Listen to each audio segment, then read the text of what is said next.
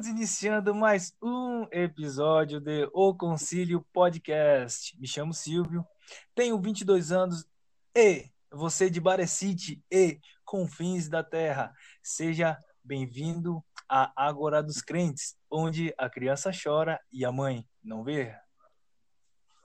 Boa noite, galera. Eu me chamo Rodrigo, tenho 22 anos e hoje a gente vai entender que história é essa de ficar idolatrando político ao longo da história do Brasil. Fala galera, meu nome é Moacir, tenho 26 anos e nem Bolsonaro nem Lula. Venho conhecer a Cristo. Aí, meu parceiro, é verdade, mano. Só quem pode salvar, mano, é Jesus. Não tem pra onde. Com certeza. Certo. Temos aí o falecido Moacir, que tá voltando depois de um tempo. Saí do sepulcro. Depois de quatro dias, voltou à vida. Sim, mano. E vamos explicar o que, que vai acontecer aqui, né? Essa é a abertura de uma série de três episódios até então sobre idolatria política. Certo? Vamos falar desse assunto tão recorrente, tão importante. E a gente vai pegar figuras históricas aí é, do Brasil, na história do Brasil, que marcaram presença sendo idolatradas pela população da sua época, de cada época. E o primeiro da série, quem é? Quem é seu revele? O querido Gaúcho, primeira figura. Getúlio Vargas. Então, vamos lá. Para iniciar aqui a conversa, vamos começar com Bíblia, né? É importante. Seguinte aí, quem está acompanhando, você que está escutando, no livro de Romanos, na carta de Paulo aos Romanos, ele fala o seguinte no capítulo 13, versículo 1 ao 2. Todos devem sujeitar-se às autoridades governamentais, pois não há autoridade que não venha de Deus. As autoridades que existem foram por ele estabelecidas. Portanto, aquele que se rebela contra a autoridade está se colocando contra o que Deus instituiu e aqueles que assim procedem trazem condenação sobre si mesmos. E aí, Moacir, o que, que tu me diz? Cara, é o seguinte, a gente vai introduzir com Getúlio, né?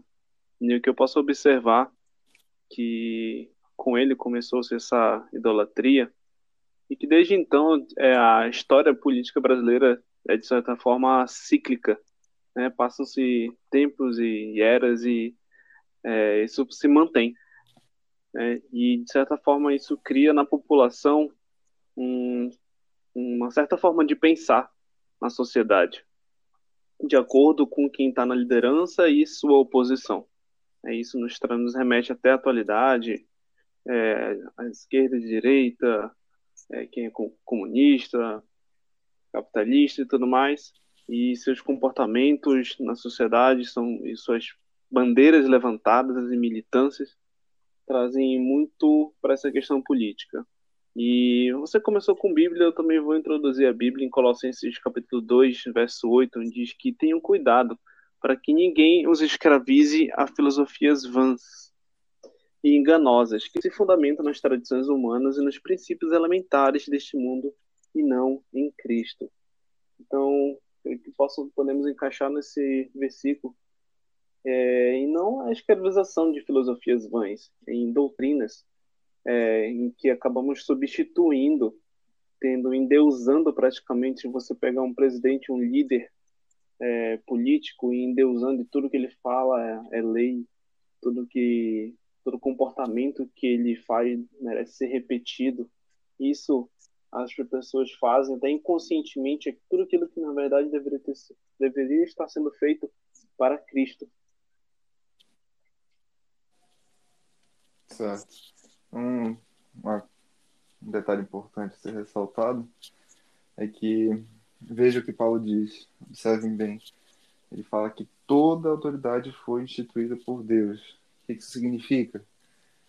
Aquele seu prefeito horrível da sua cidade também foi instituído por Deus. Aquele vereador incrível que tem nessa cidade também foi instituído por Deus. Ou seja, tanto os bons políticos quanto os maus políticos, principalmente, são levantados por Deus devido aos seus propósitos. Então, antes do de acabar a eleição de 2018, né, que foi a última, eu vi um, um vídeo de um pastor africano, eu acho, que é, profetizou que Bolsonaro foi um presidente escolhido por Deus, como se ele quisesse dizer que ah, esse vai ser o cara que vai mudar a história do Brasil.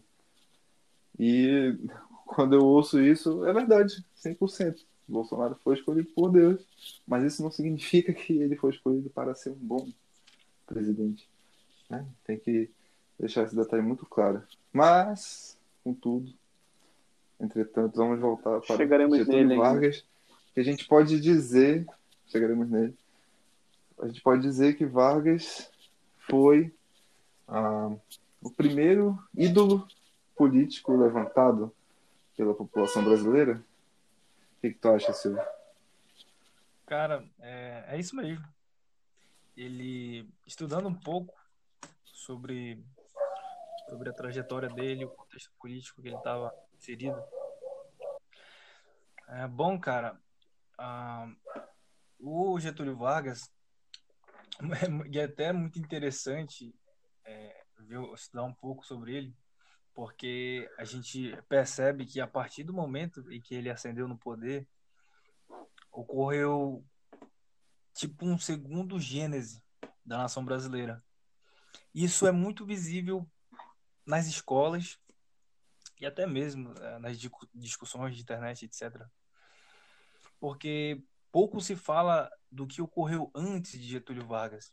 Cara, de verdade, se eu né, perguntar de, de alguém aí, né, que talvez ainda se lembre, por causa do, do, vestibula, do, vestibular, do vestibular, talvez se lembre, é, como funcionou a República depois do início dela, né, antes de chegar Getúlio, antes antes de chegar no Getúlio Vargas. E a maioria das pessoas não sabe, porque o Getúlio Vargas ele foi um fenômeno muito importante ah, para essa questão é, histórica do país, sabe? É, antes, antes de ele ascender no poder, o Brasil, a forma de governo do Brasil funcionava com oligarquias, né? Que eram quem, quem tinha a, a produção de café, né? Principalmente a produção de café, de leite, algodão e tal, eram Sim. esses que dominavam né, a economia e a política nacional. E o governo brasileiro, as lideranças, elas, elas alternavam é, entre os estados de Minas Gerais e São Paulo, né, até, até 29, ah, né, desde o do, do, golpe militar de 89, de 1889 até 1929, é, funcionava assim. E tinha essa, essa alternância, né? Um ano, uma, um período era ah, os, os mineiros e em outro período eram os paulistas. paulistas. Até que, ah, prestes a chegar as eleições de, de 30, se não me falha a memória, eleições de 30, ah, é porque assim, né? Antes de, de iniciar as eleições, entre aspas, né?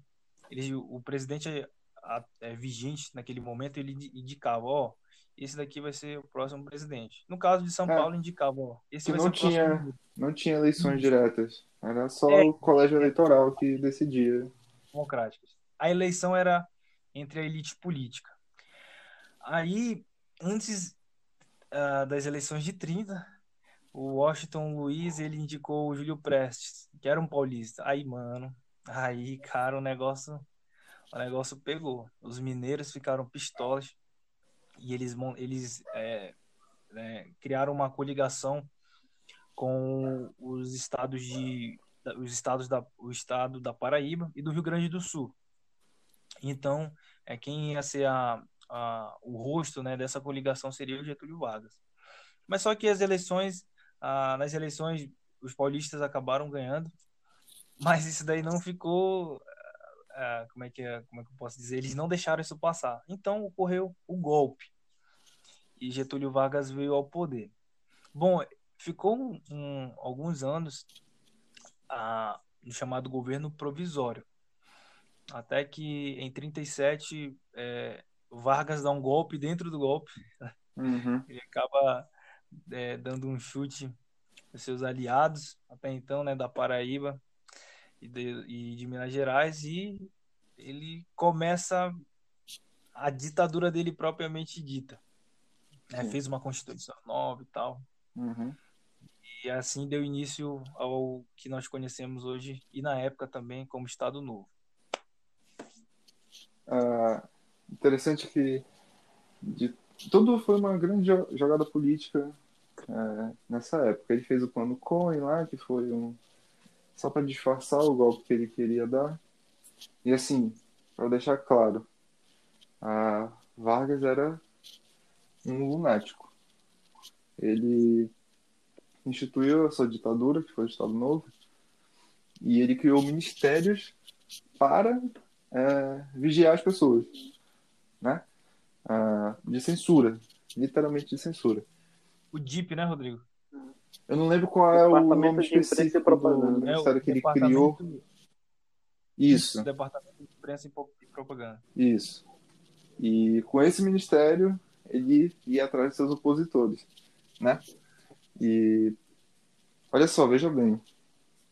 Durante essa época, a gente o Vargas é uma figura muito muito icônica. Ao mesmo tempo que eu o chamo de lunático, é, eu também consigo elogiá-lo por coisas que ele fez. Por exemplo, ele que instituiu o voto feminino. Ele que colocou isso em pauta. Uhum. É, aí para os feministas de plantão que estão escutando, Vargas, olha só que interessante, Vargas era um fascista, claramente um fascista. A gente vai já dar a é. definição de fascismo. É, mais ou menos, mano, mais ou menos. Eu vou já falar por quê. Eu, pelo menos eu acredito que ele era um fascista. É, que instituiu o voto feminino. Veja bem. Tá, por que, que eu acho que ele era um fascista? Geralmente o, fascismo, o fascismo quer dizer, o fascismo histórico está ligado a uma figura ditatorial com poder autocrático que institui seus valores sobre os valores individuais da sociedade. Então, o que aconteceu foi nada mais nada menos que uma ditadura de Vargas. E com isso, ele. É, como é que eu posso explicar? Ele tentou usar isso de forma benéfica para o Brasil, mas acabou dando tiro no próprio pé. Por exemplo, ele criou um protecionismo absurdo no Brasil. Ele fechou a indústria nacional, impediu a investimentos externos, criou muitos atritos, inclusive aquela história do petróleo é nosso. Essa frase surgiu dele.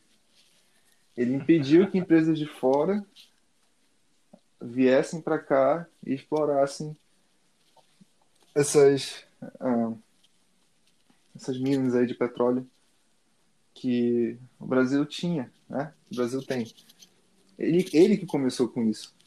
E tanto é que depois os Estados Unidos ah, tiveram aí umas briguinhas com ele. Enfim, isso já mais para frente, né? Ele, ele foi o presidente que mais, por mais tempo, governou o Brasil, de 30, 1930 até 1945. 15 anos, né? 15 anos. E o maior detalhe de toda a carreira de Vargas era, o, era a demagogia. É, vamos lá, o que é ser demagogo? É nada mais, nada menos que falar aquilo que as pessoas querem ouvir. Olha só que padrão, né? Veja bem. Será que não tem um conhecido hoje em dia, Rodrigo? Pois é, tem alguns aí, eu diria que tem alguns. Vargas foi o, o que deu, não que deu start, é, tiveram outros, mas ele é o principal representante disso. Principal representante. O cara era extremamente eloquente, falava ali com todo mundo, a galera amava o Getúlio Vargas. E tanto é que depois que ele criou a CLT, a Consolidação das Leis Trabalhistas, ele foi chamado de quê? De pai dos pobres. Veja bem, por isso que eu digo que ele é uma figura muito dicotômica. É... Não, mas rapidinho, só, só um adendo aí nessa questão do, dos pais dos pobres, Rodrigo. Ah, ainda agora a gente falou sobre o DIP, né, o Departamento de Imprensa e de Propaganda ele tinha um programa no, no horário específico do dia, eu não estou lembrado, acho que era 6 horas, se eu não me engano. que era chamado A Hora, é, a Hora do Brasil, acho que era alguma coisa assim. Ah, lembro disso. Né? Lembro a disso. Brasil, eu não tô lembrado aqui. Eu tô ligado o que tu tá falando. É verdade. Ele, e ele fazia esses discursos, né? Todo mundo, a maioria das pessoas naquela época já tinha acesso à rádio. E essa era uma maneira de ele é, criar uma, uma, uma massa ali para ele, sabe? E desses discursos que ele fazia diariamente, isso era, era diariamente. Ele lançou essa parada de pai dos pobres, né? Isso daí foi uma sacada do próprio departamento de imprensa e propaganda. Então, assim, ele enfiou a goela abaixo, né? Ele digo, ó, só tá acontecendo isso, né? Porque foi o que fiz para vocês. Então, logo, eu sou o pai de vocês, é eu que estou alimentando vocês, é eu que estou dando emprego para vocês. É só esse adendo aí. É porque, de fato, na verdade, é, essa, essas leis trabalhistas foram novidade. Ah, aquilo não existia no Brasil naquela época. Então a galera olhou para ele assim e falou: Ué, o cara tá criando uma coisa aqui tá, que vai nos beneficiar muito. Né? Tanto é que isso causou um problema muito grande hoje em dia no Brasil. É, hoje o empresário olha para o Brasil e pensa: será que eu vou investir aqui? Aqui eu tenho que pagar não sei quanto de imposto no governo. Aqui eu tenho que dar trilhões de é, garantias ao trabalhador. É, se não acontece muita, isso, né, isso, aquilo comigo, que é um pensamento diametralmente oposto ao pensamento liberal. Né? Então, por isso que Vargas me confunde. No final das contas, eu não sei se ele era um fascista louco ou um esquerdista maluco. Eu realmente não sei, não, não consigo definir. Ele usa mecanismos de esquerda, de controle social. Ele fez uma ditadura, né? no fim das contas, mas ele tem uma ideia ultranacionalista que é marca carimbada do fascismo, sabe? Muito, né, cara? Muito forte. Tanto é que ele negou, né, por um tempo, como tu mesmo disse, a exportação. Ou a exportação já. A importação. Ah, as trocas econômicas. O brasileiro, brasileiro só consumia aquilo que era feito aqui em território nacional. Sim. Isso tem, tem um lado bom, é claro que tem. Acho que foi a Gurgel, que era uma montadora de carros, se não estiver enganado, que cresceu muito nessa época no Brasil. Cresceu muito mesmo, por causa dele.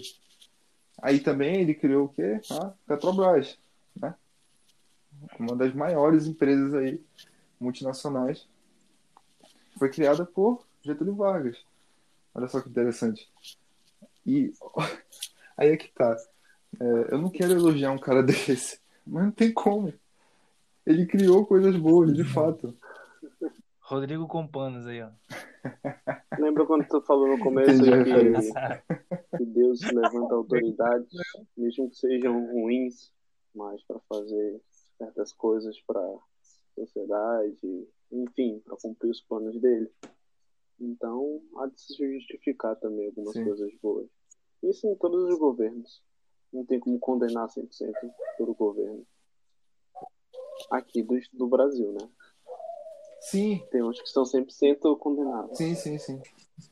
Então, outro ponto a ser dito em relação ao Vargas, no, numa época do governo dele, coincidentemente, o chefe da segurança pessoal dele uh, tentou matar Carlos Lacerda, que era o maior opositor de Vargas, e iria se candidatar, inclusive, junto com Vargas.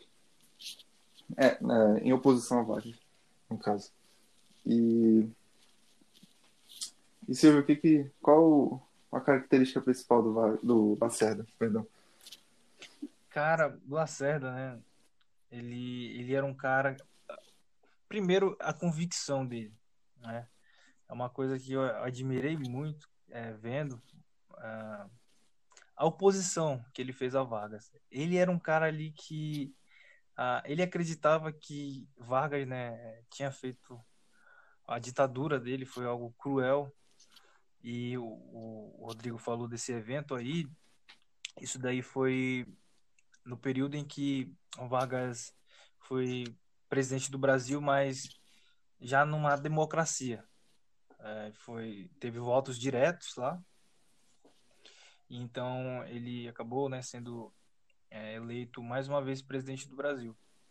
E Carlos Lacerda, ele, ele fez uma oposição muito grande antes das eleições iniciarem, porque ele não entendia essa essa como é que eu posso dizer esse apreço que a sociedade brasileira naquela época ainda tinha por um cara que fez muita assim né como os meninos falaram aí ele fez algumas coisas boas mas só que assim na sua obra completa né ele foi um cara que não foi um bom governador do Brasil é, ele ele caçou muitos jornalistas né como a gente falou ele criou um departamento para censurar todas aquelas pessoas que se, se opunham a ele, né?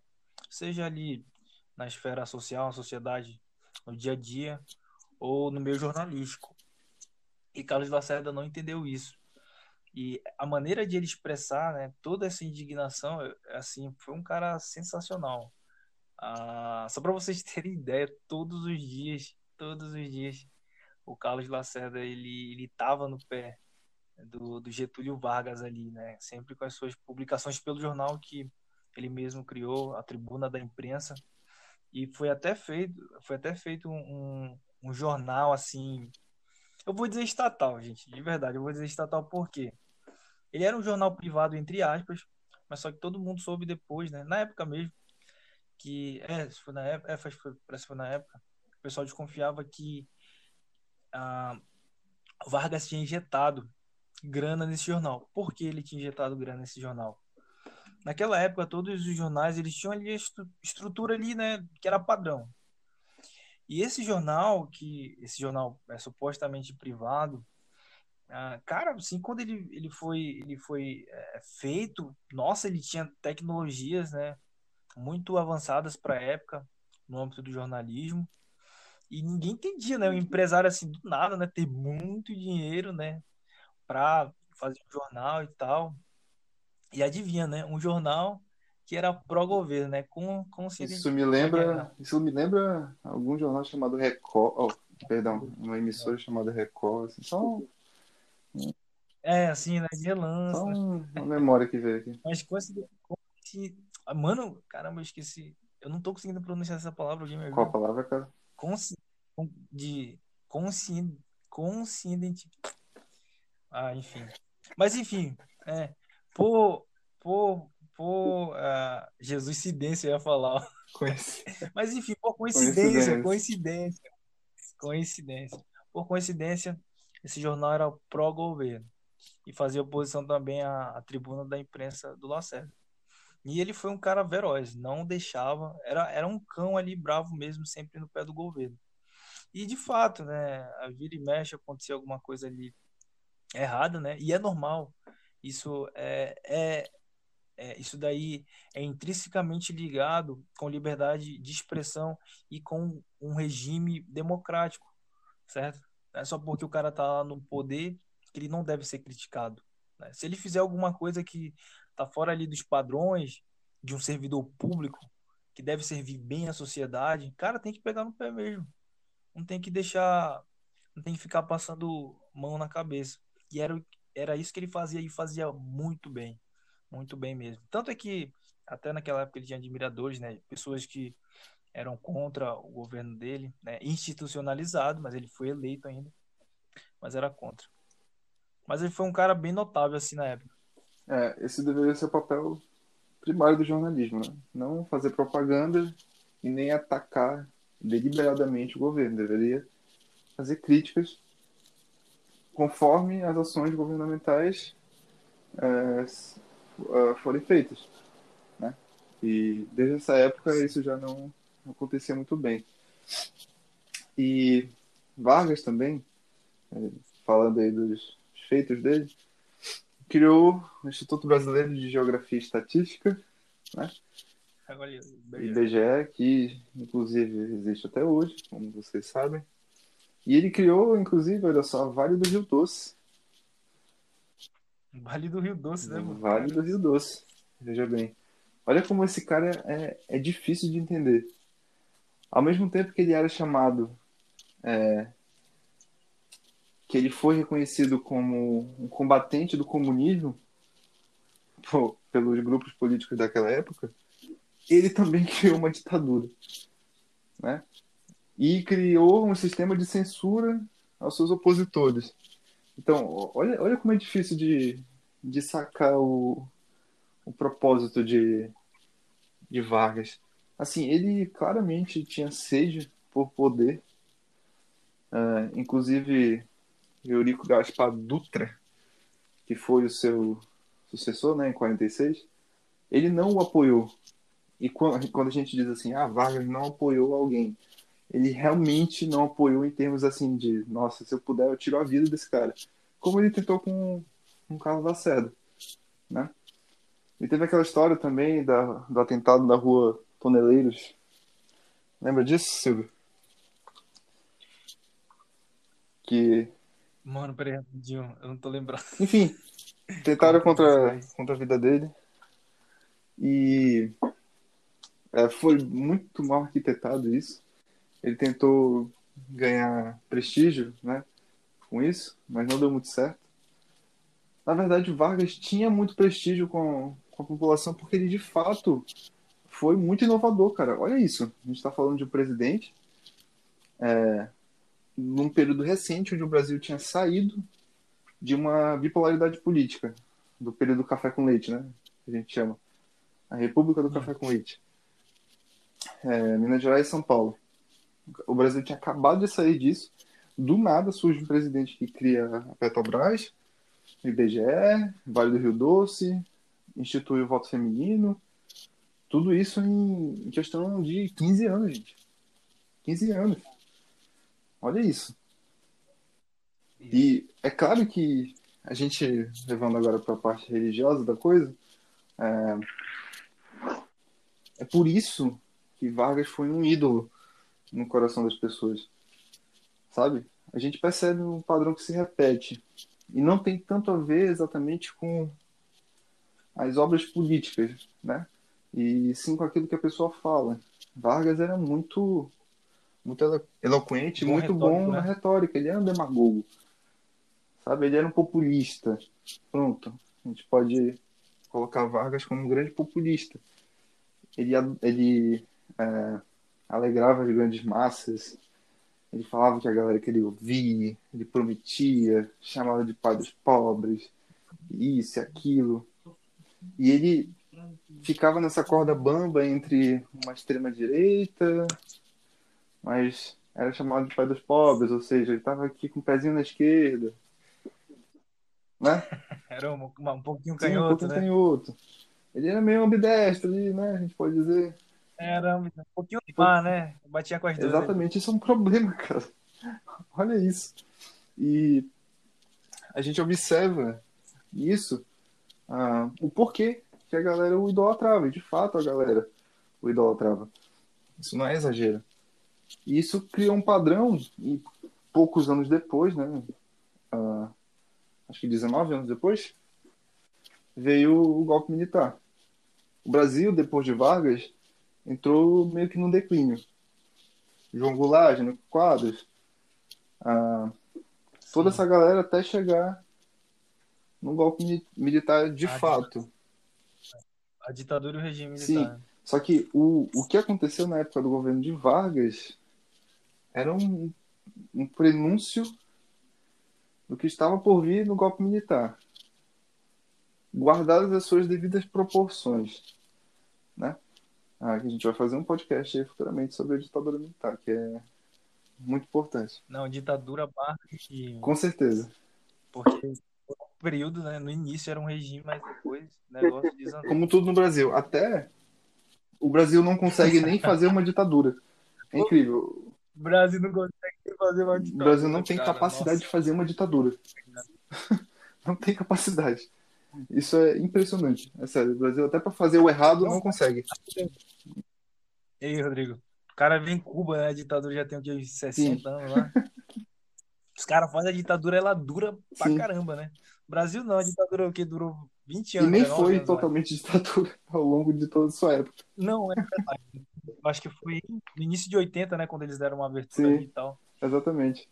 Enfim, só esse, esse spoiler aqui para vocês de, algum podcast futuro. É... Não, rapidinho. Eu, eu, a gente podia até pedir, né? Se vocês quiserem aí, aqui no Instagram, a gente vai colocar o áudio aqui no Instagram. Você comenta aí, bota nos comentários, né? Hashtag queremos um episódio sobre a ditadura Exatamente. Militar. Você coloca aí, você comenta, você vai compartilhar com seus amigos, a gente vai fazer um post no Instagram também, para você dizer se você quer, de fato, um episódio sobre e isso. E outros assuntos Mas, também, né? Vamos voltar aberto aí para qualquer outro assunto que vocês quiserem. Sim, ah, sim, verdade, sim, sim, sim, com certeza. Então, uh, vamos comparar aqui. É, Rodrigo, é, antes de tu dar continuidade, só dar o meu parecer é que o Rodrigo disse que ele era um cara assim, ele batia dos dois lados, né? Batia um pouco aqui da direita, da esquerda. Mas só que eu vejo o Getúlio Vargas como uma pessoa que tinha sede de poder. Eu vejo ele assim como um cara que não tinha uma, vou dizer, ideologia. Ele não tinha uma ideologia bem estabelecida. Hoje, algumas pessoas é, reconhecem que o governo dele foi fascista, e de fato, tinha muitas características fascistas, é, principalmente no que diz respeito ao a classe trabalhadora, que ele, ele centralizou isso, igual era feito no fascismo alemão e italiano.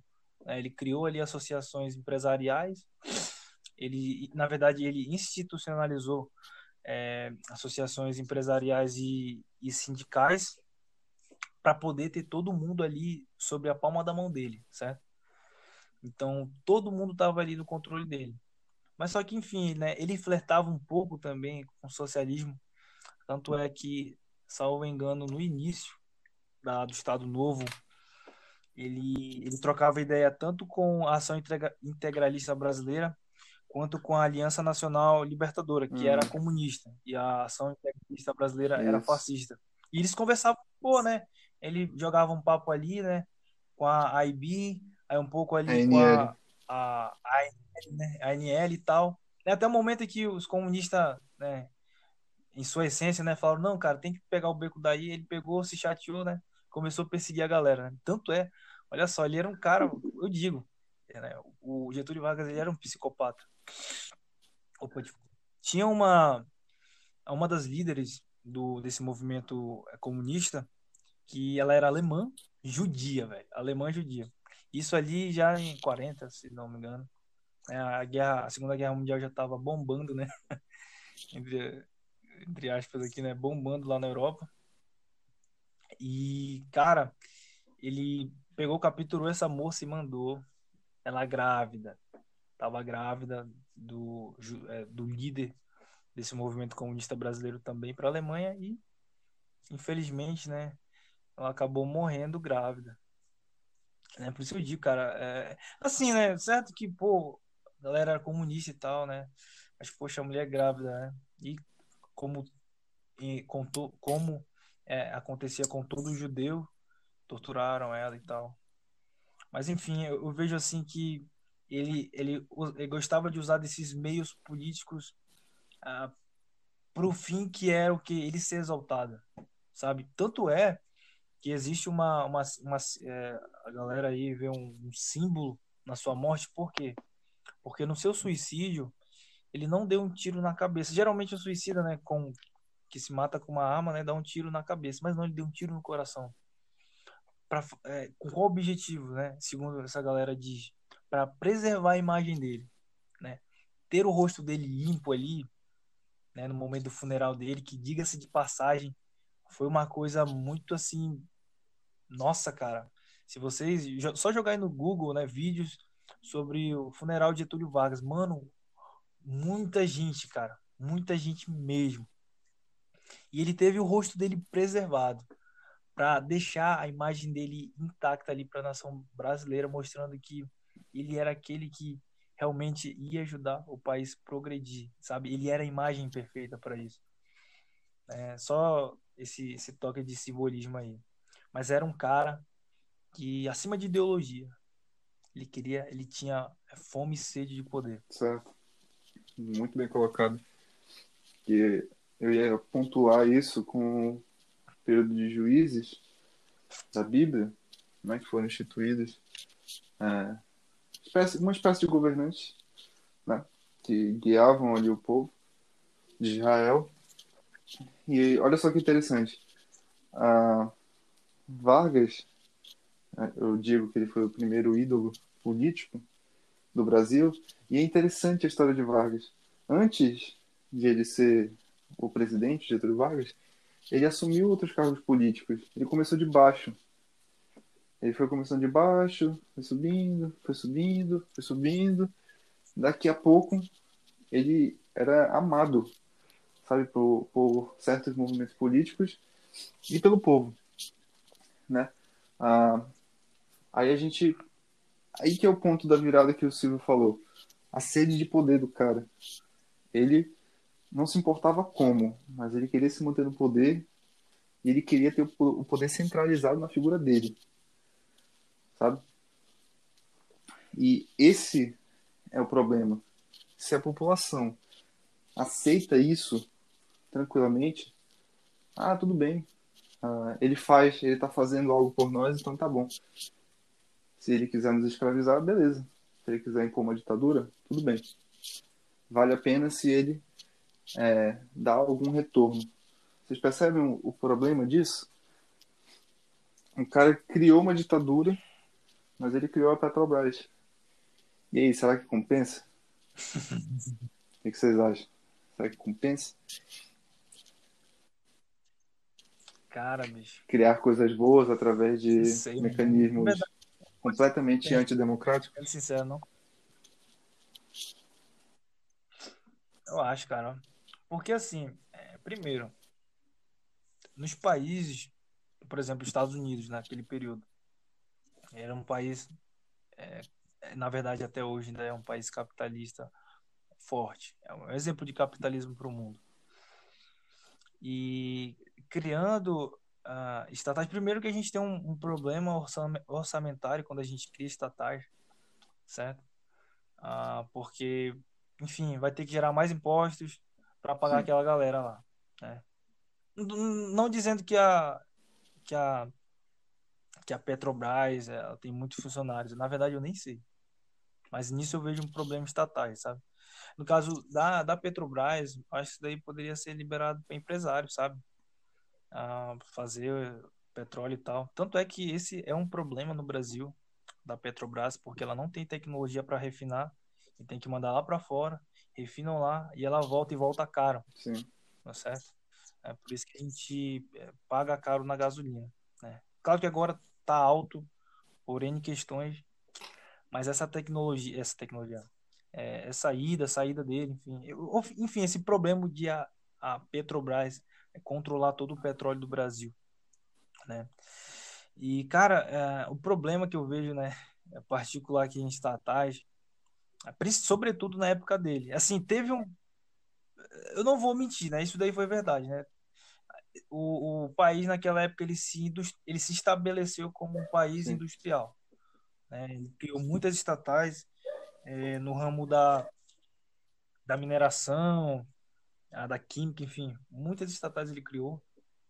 E isso ajudou aquelas empresas ah, privadas, né, fornecendo matéria-prima. Mas assim, eu, eu, vejo o problema da estatal porque ela não dá liberdade para outras pessoas é, criarem seus negócios.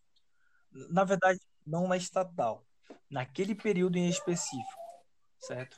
Claro, né, tinha a, toda tinha empresas privadas e tal, mas como eu disse no início, ele criou uma estrutura para que todos aqueles empresários ali ele, ele estivesse controlando, né? o governo brasileiro estivesse controlando. Então isso barra, cara. Né? Naquele período ali, barrou, sabe? Barrou a criatividade da galera.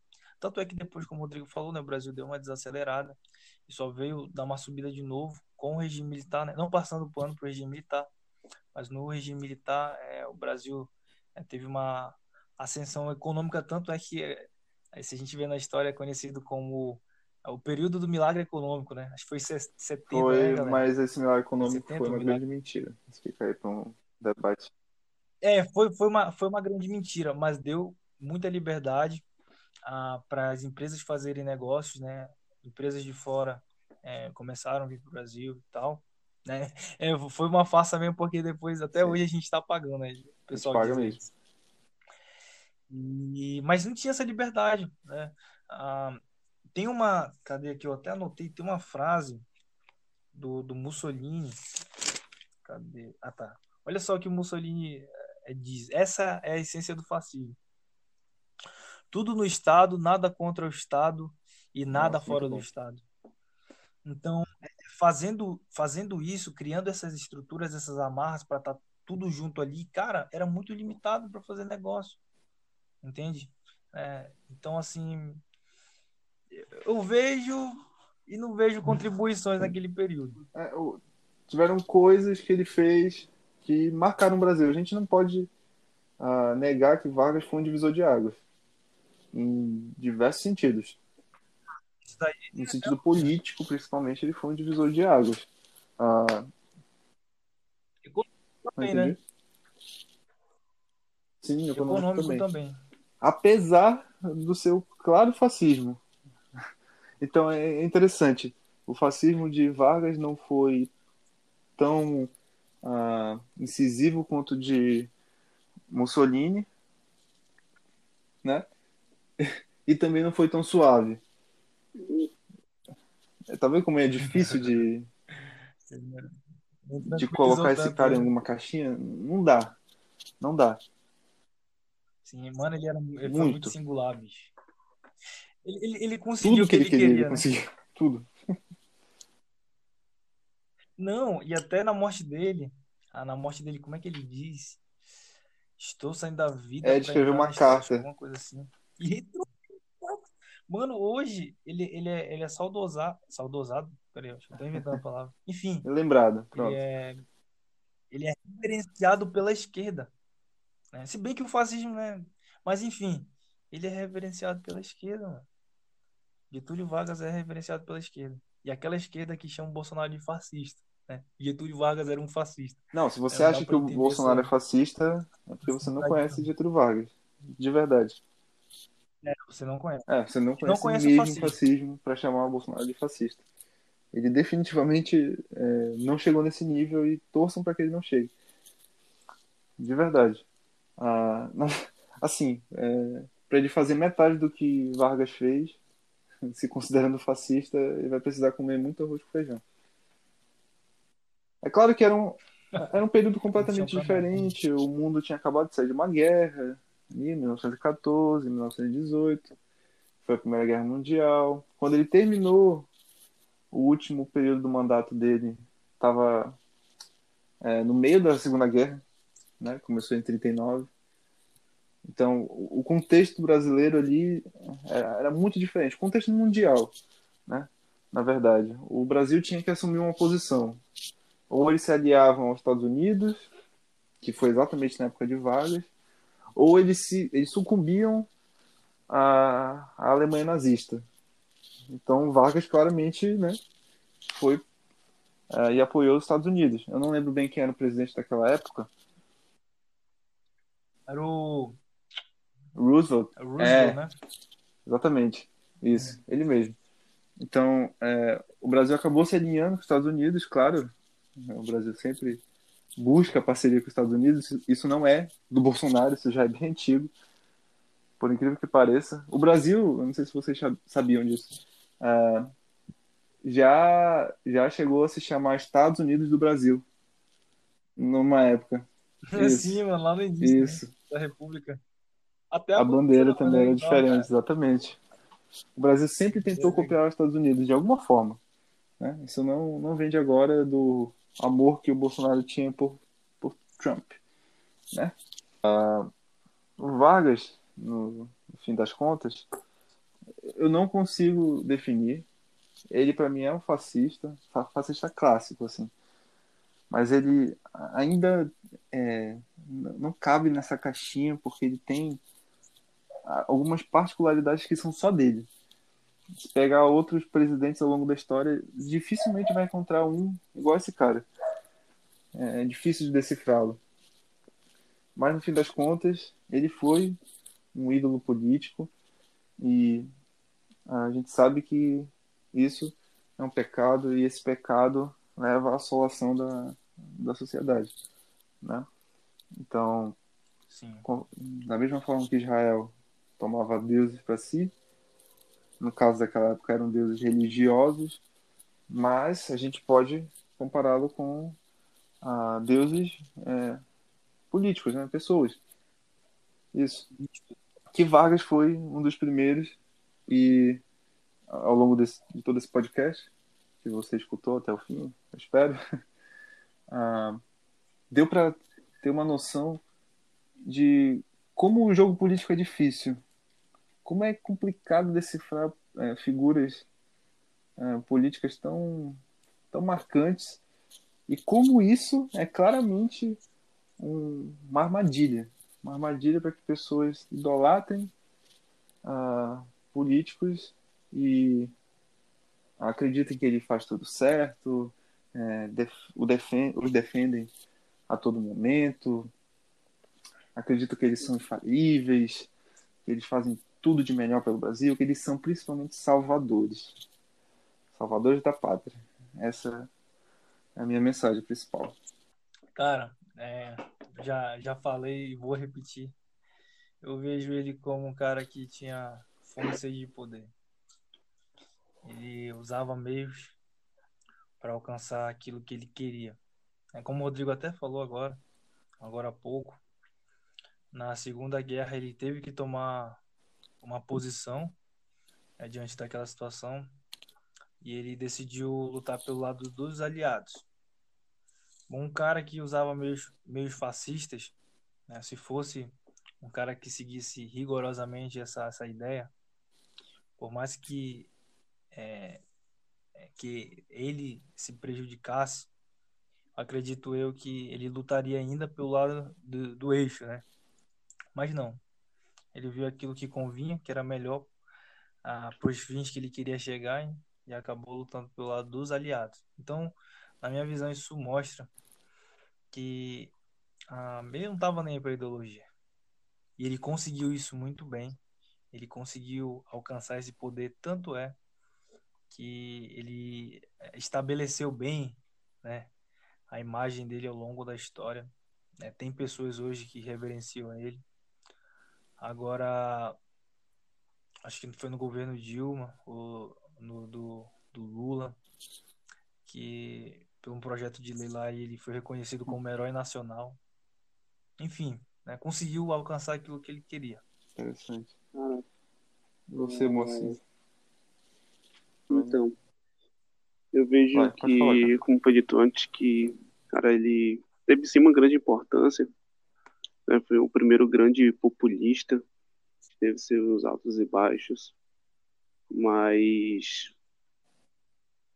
voltando para o centro da, da nossa conversa, né, que é a idolatria em comparação com, com aquilo que as escrituras nos dizem, né, que foi um dos grandes exemplos de que não importa qual que qualquer que seja a idolatria, ela é errada e ela está fadada a, a erros, está fadada a inconsistências e o que pode ser retirado é daquilo que pode ter sido feito de bom e é, são coisas que falaremos também dos demais governos.